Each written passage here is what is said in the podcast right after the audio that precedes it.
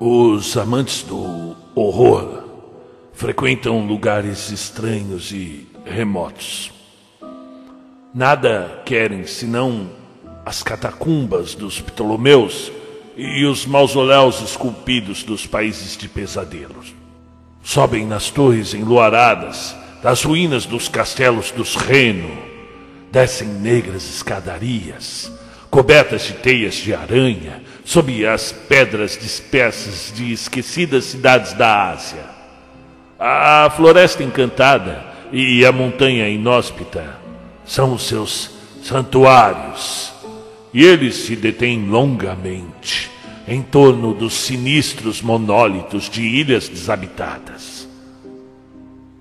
No entanto, o verdadeiro epicurista do horror, para quem uma desconhecida palpitação de inenarrável pavor constitui a, a finalidade maior e, e justificativa da existência, ele estima antes de tudo as fazendas antigas e solitárias do interior da Nova Inglaterra pois é ali que os soturnos elementos de força, solitude, grotesco mesmo e de ignorância se combinam para moldar a quintessência do tétrico.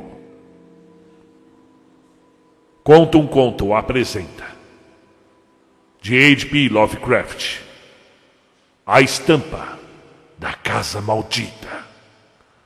Narração: Marcelo Fávaro.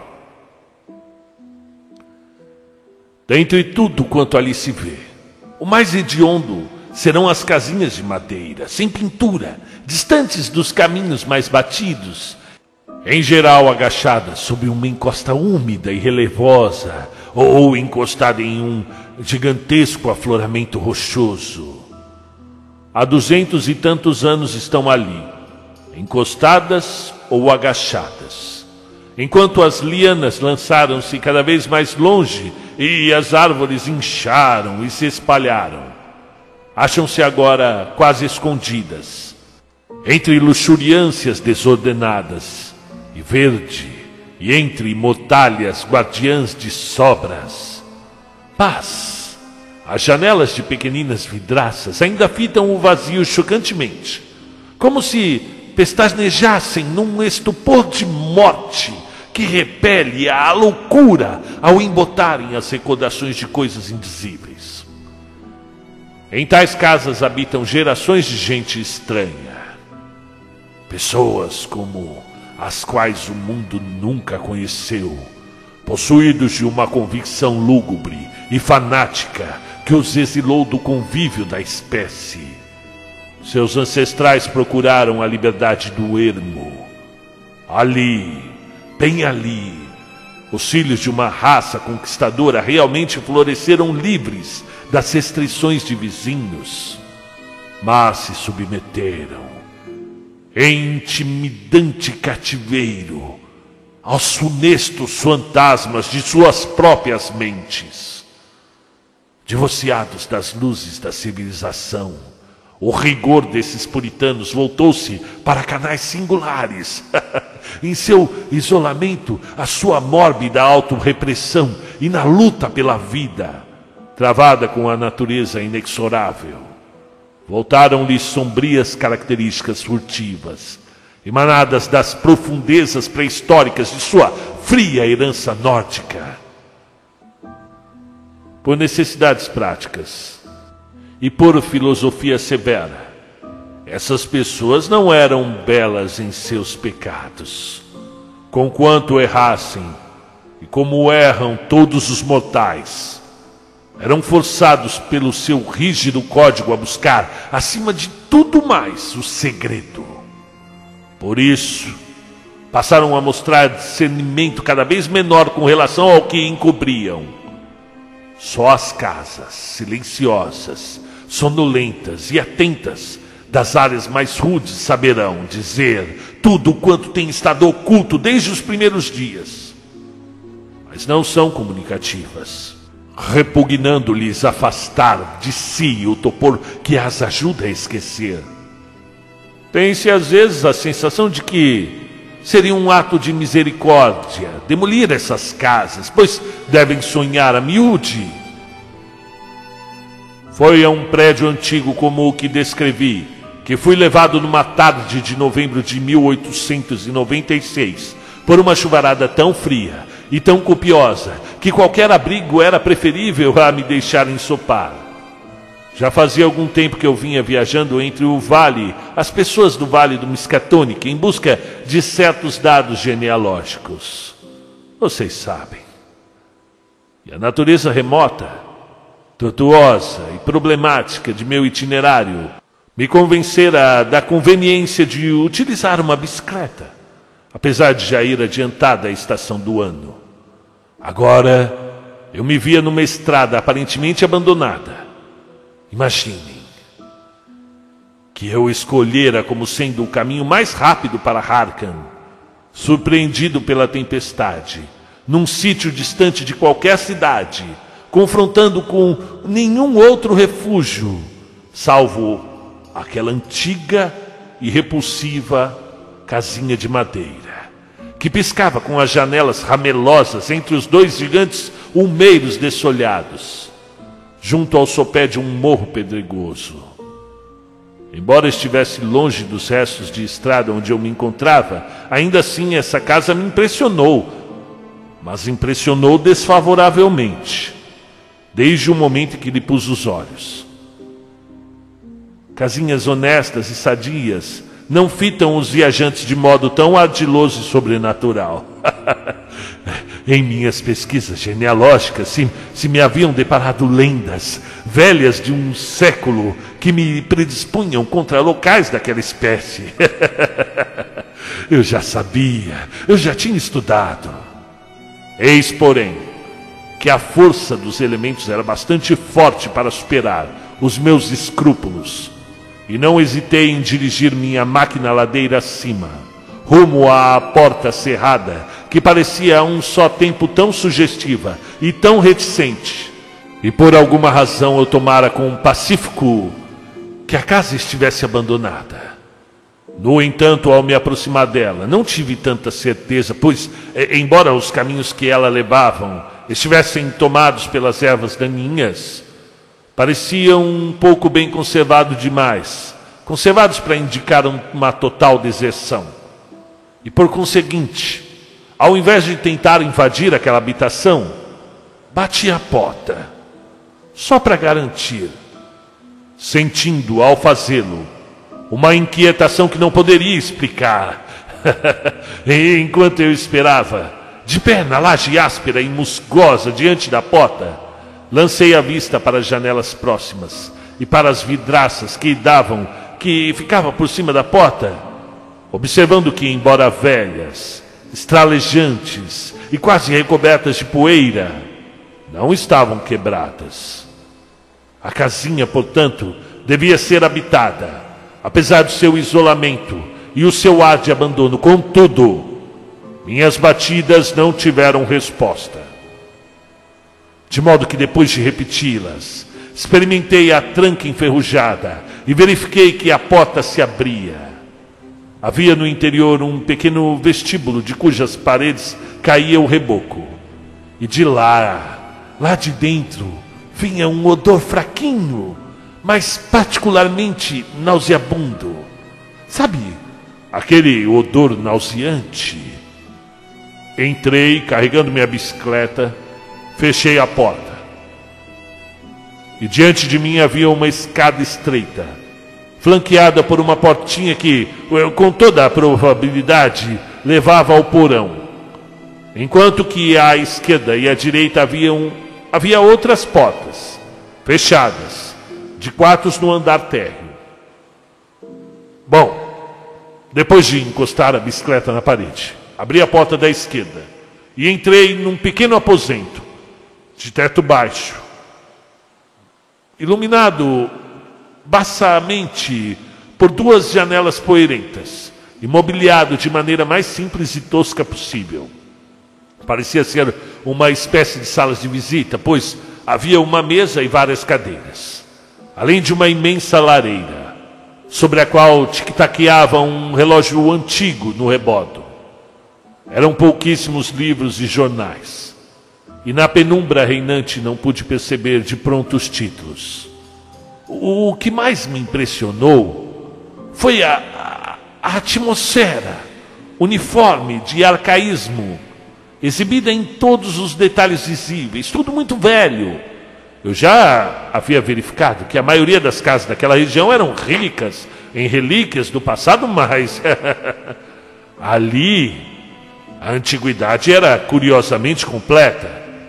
Em todo aquele cômodo, eu não podia enxergar um único objeto que fosse claramente posterior à, à Revolução. Fossem os aprestos menos humildes seria o lugar, o paraíso para um colecionador. Enquanto eu examinava aquele singular aposento, senti crescer a aversão que me havia provocado o exterior soturno da casa. Eu não seria capaz de definir com exatidão o que temia ou o que me repugnava, mas tinha uma coisa em toda a atmosfera que parecia lembrar-me é, uma era ímpia, uma crueza desagradável e segredos que deveriam ser olvidados, deveriam ser esquecidos. Eu me sentia pouco propenso a me sentar e pus-me a vaguear, examinando os vários artigos que havia observado. O primeiro alvo de minha curiosidade foi um livro de porte médio que estava sobre a mesa e que exibia tamanho ar antediluviano que maravilhou-me contemplá-lo fora de um museu ou de uma biblioteca. Estava encadenado em couro com guarnições de, guarnições de metal e achava-se em excelente estado de conservação. Era o tipo de volume que não se esperaria encontrar numa moradia tão primitiva, tão simples. Quando abri na folha de rosto, meu pasmo só fez aumentar, pois constatei que se tratava de uma raridade. Um relato de Pigafetta, sobre a região do Congo, é, escrita em latim, a partir das anotações do, do, do marinheiro Lopex, e impresso em Frankfurt no ano de 1598. Eu já escutara várias referências a essa obra, as suas curiosas ilustrações do, do, dos irmãos de Bry. E por isso esqueci momentaneamente a minha ansiedade. Empolgado, é claro, pela ânsia de folhear aquele tomo. As gravuras eram de fato interessantes, desenhadas inteiramente com base na fantasia e em descrições infundadas, representando negros com pele branca e traços caucásicos. Não teria fechado logo o livro se um fato extremamente banal não houvesse perturbado meus nervos, meus nervos já fatigados e, e redespertado a minha sensação de inquietude. O que me incomodou foi simplesmente a maneira de como o volume insistia em abrir-se, por si só, na estampa doce. É, ela mostrava o, em horrenda minúcia um açougue dos anziques, aquela raça de canibais. Senti uma vergonha por minha suscetibilidade a uma coisa tão comezinha, mas ainda assim o desenho me agitava, principalmente depois de eu haver perscrutado alguns trechos próximos que descreviam a gastronomia dos anziques. Eu voltara os olhos para uma prateleira próxima e estava a examinar o seu escasso conteúdo literário, uma Bíblia do século VIII, uma marcha do peregrino, mais ou menos da mesma época, ilustrada com grotescas, grotescas xilografias e impressa pelo fabricante de almanaques, Isaiah Thomas o miolo meio podre da Magnalia Christian americana, de Cotton Mather, e alguns outros livros que tinham evidentemente a mesma idade.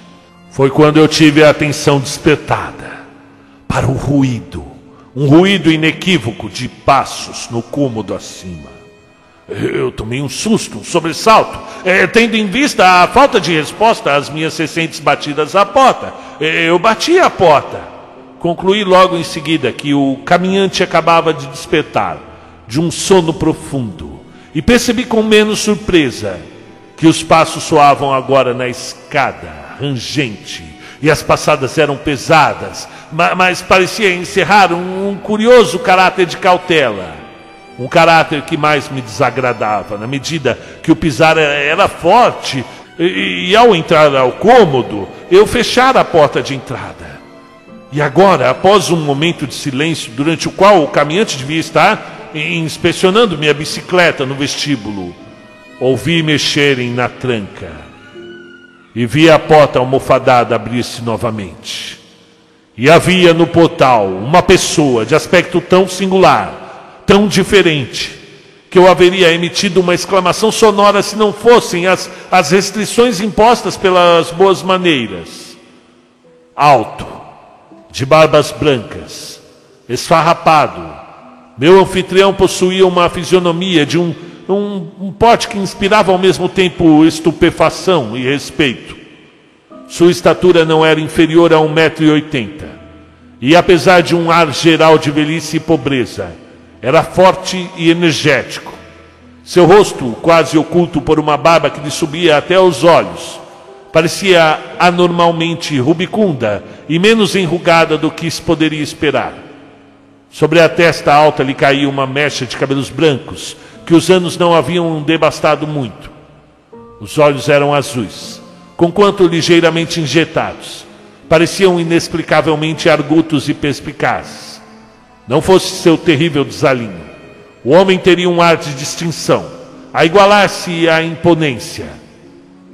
O seu desleixo, não obstante, tornava-o desagradável, a despeito do rosto e do porte. É, é Ser-me-ia difícil dizer em que consistia seus trajes, pois a mim se afiguravam compor-se tão somente de um acúmulo de trapos encimando um par de botas altas e pesadas.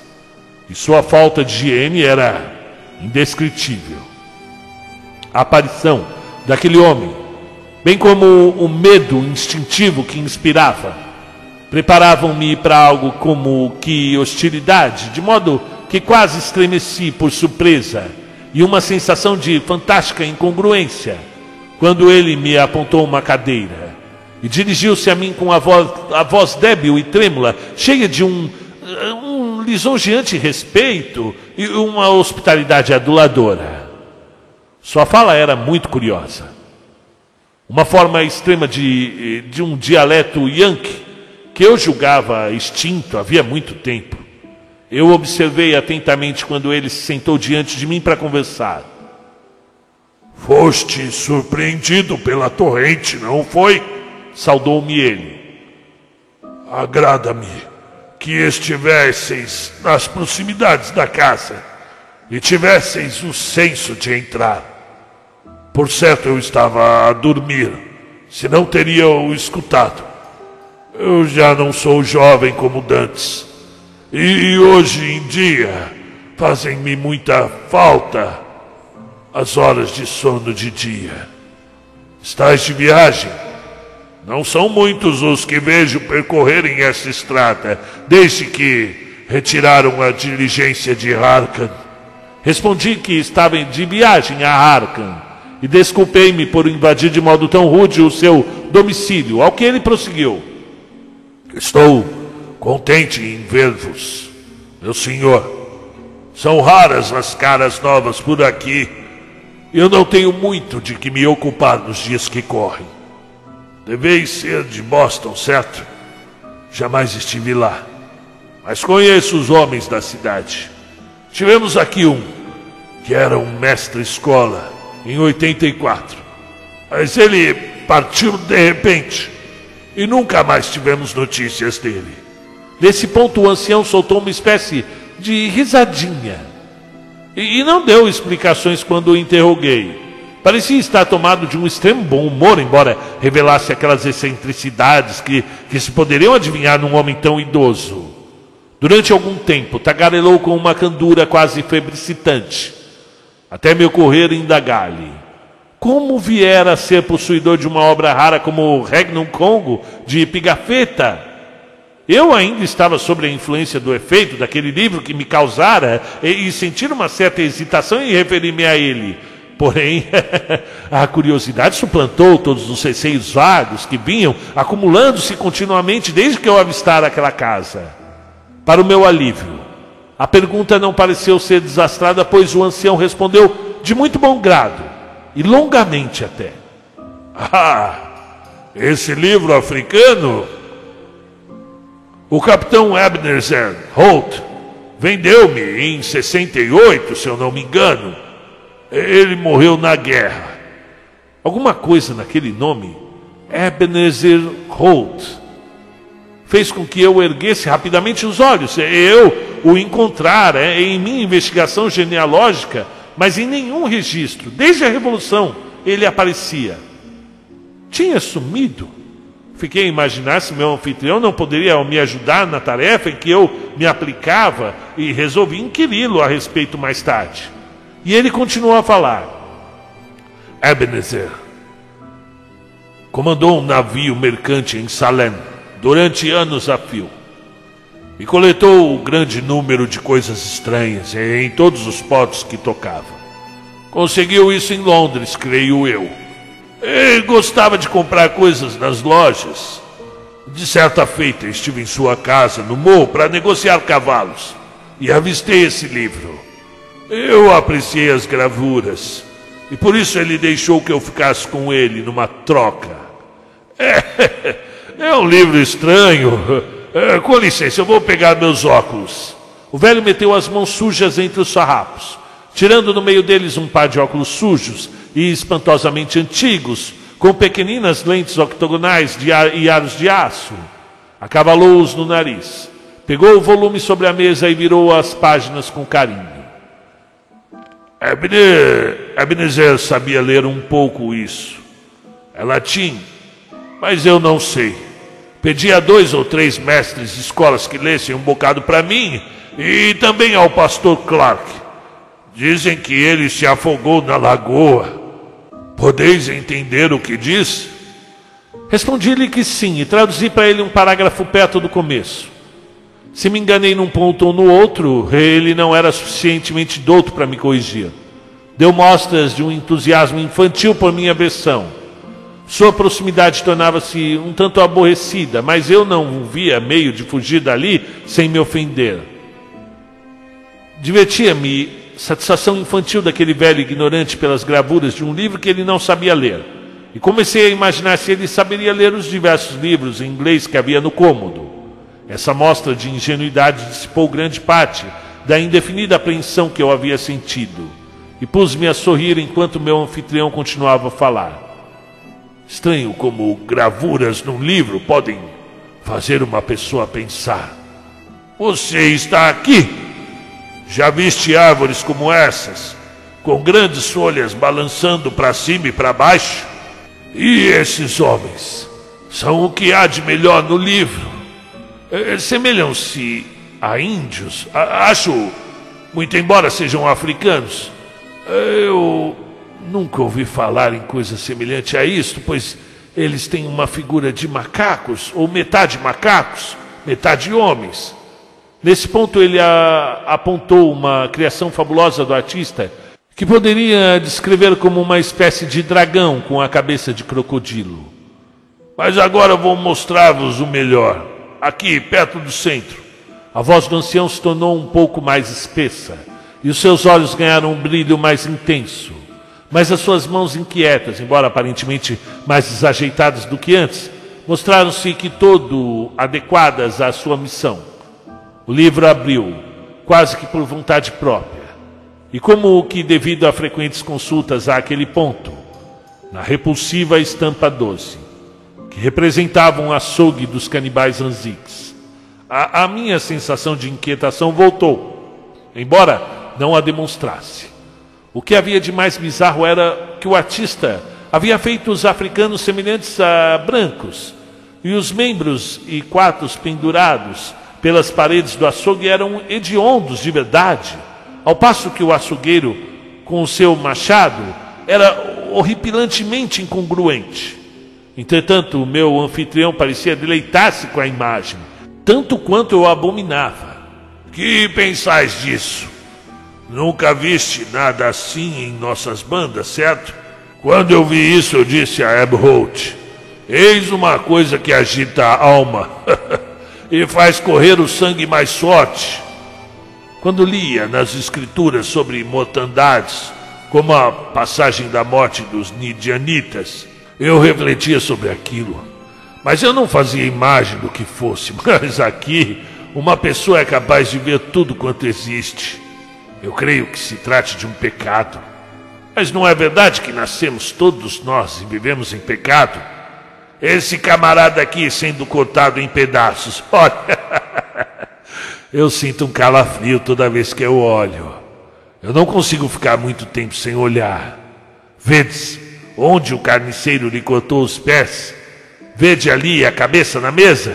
Com um braço ao seu lado. Enquanto o outro braço está do outro lado do bloco de Magaref. Enquanto o homem prosseguia na sua falação, tomado de chocante êxtase, a expressão de seu rosto piloso se tornava indescritível, porém, a sua voz antes se fazia mais grave mais alta. Quanto às minhas próprias sensações, mal posso exprimi-las.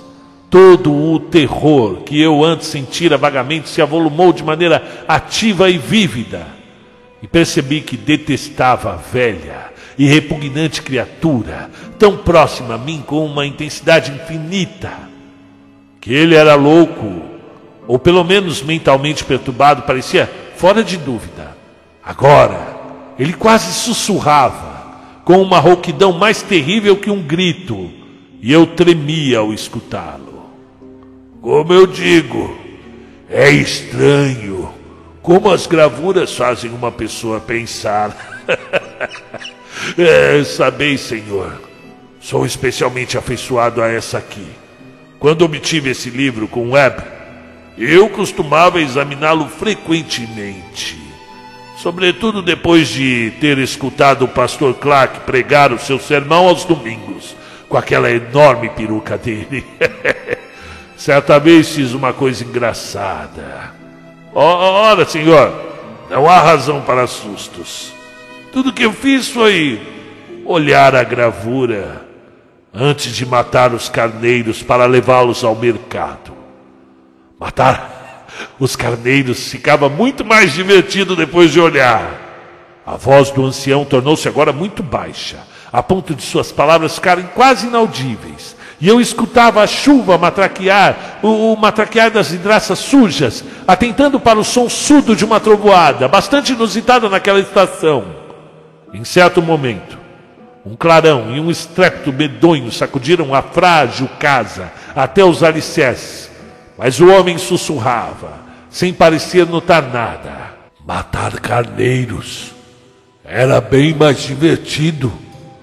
Mas, sabe de uma coisa? Não era tão satisfatório.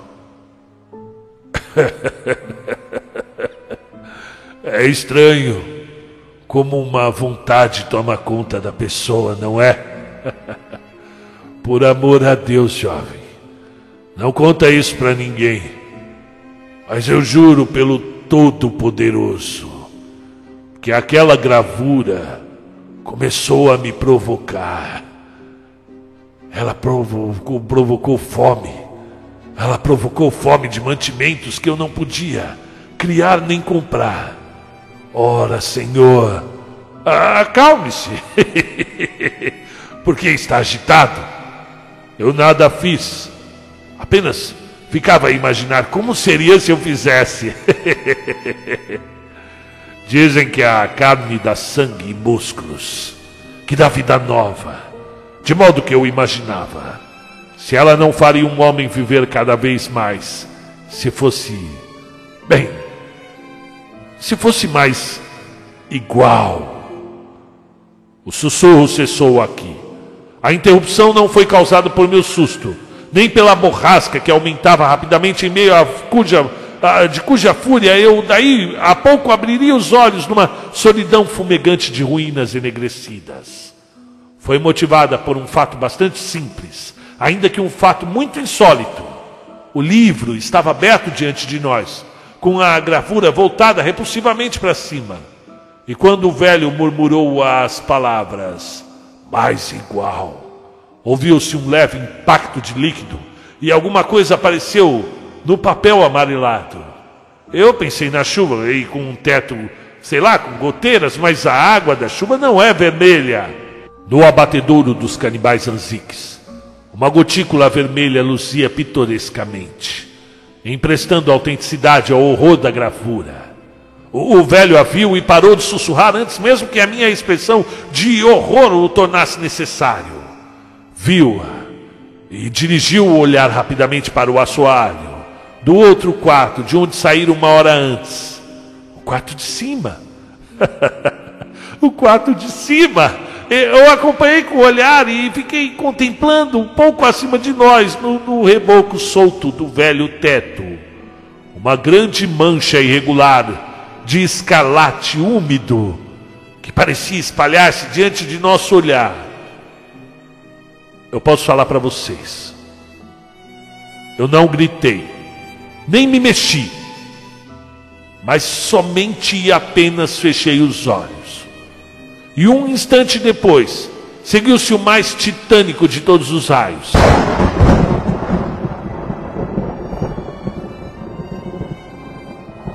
esmagando aquela casa maldita de segredos impronunciáveis e trazendo consigo o esquecimento.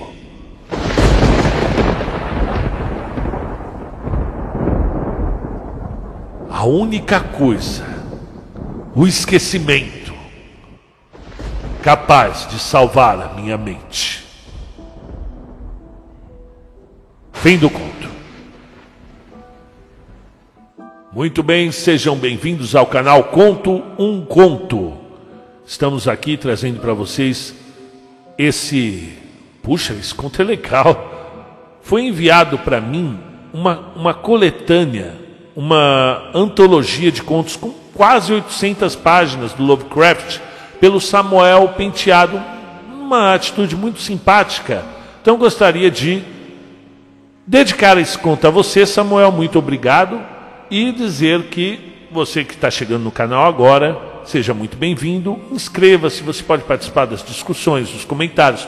Pode visitar-nos Conto um Conto Fávaro no, no Instagram e lá tem uma, uma infinidade de materiais exclusivos, fora aqui as narrações. E faça parte dessa comunidade. Toda semana tem contos novos. Nós trazemos não só contos de terror, é, é importante dizer, mas contos da literatura mundial. Seja muito bem-vindo, inscreva-se e fique conosco. Até a próxima.